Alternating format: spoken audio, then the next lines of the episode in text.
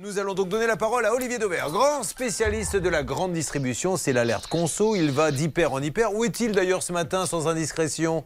Je suis, euh, alors je suis pas le plus malheureux, je suis au Pays Basque, je suis euh, à Biarritz et je m'apprête, je les préviens déjà, à aller dans le grand carrefour du boulevard BAB2 à Anglette. Vous voyez, vous savez tout.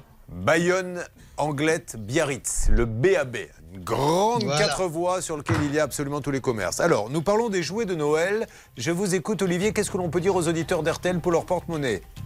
Eh bien qu'il y a le développement du marché de l'occasion en général. Vous savez, on voit de l'occasion partout et le jouet n'y échappe pas. Alors, on s'emballe pas, ça reste toujours une toute petite partie du marché. Hein. On estime qu'il y a simplement 1% des jouets qui ont été achetés d'occasion, sauf que c'était zéro il y a encore quelques années et on est au début de quelque chose. Et donc en fait, on voit aujourd'hui dans beaucoup d'enseignes, si vous fréquentez des enseignes qui s'appellent Oxybul, King Jouet, Jouet Club, eh bien vous commencez à voir des corners où on vend des jouets d'occasion. L'intérêt, c'est que ça vous permet d'avoir des jouets qui sont beaucoup moins chers, qui sont en moyenne moitié prix par rapport à ce qu'ils sont en version neuve.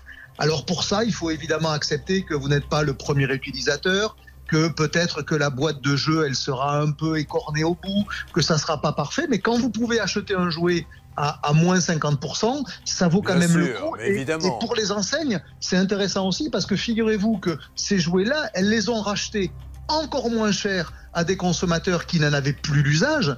Euh, parce que notamment quand les jouets euh, se font par tranche d'âge pour les enfants, ben, quand votre enfant grandit, vous avez des jouets qui ne servent plus à rien. Ben, vous pouvez les revendre à ces enseignes-là. Elles vont vous les racheter environ 20 à 30% du prix initial et elles-mêmes vont les revendre euh, à 50% du prix initial. Ça veut dire qu'elles se font en plus une grosse marge. Donc, vous voyez, tout le monde est content et euh, ça explique que ce marché de l'occasion est en plein développement. Euh, et si vous êtes vraiment fan de l'occasion, je me suis amusé ce matin à compter combien il y avait de jouets d'occasion à vendre sur le plus grand magasin d'occasion du monde qui s'appelle Le Bon Coin. Eh bien, ce matin, il y avait 376 166 jouets disponible sur le bon coin. Ça veut dire que c'est déjà une pratique euh, qu'une part des consommateurs exerce. Ça veut dire que c'est c'est pas juste euh, juste marginal, ça se développe. Voilà. C'est vraiment l'avenir pour ça, pour les fringues, pour les mmh. jouets. C'est quand même une poupée. Et puis ça évite de détruire. Elle n'est pas vraiment abîmée, euh, bien sûr. Alors Olivier, merci pour ces infos. Est-ce qu'Olivier, vous allez à votre carrefour et je peux vous reprendre un petit peu plus tard dans la matinée dès que vous avez une petite pause pour me parler de ces histoires de Black Friday?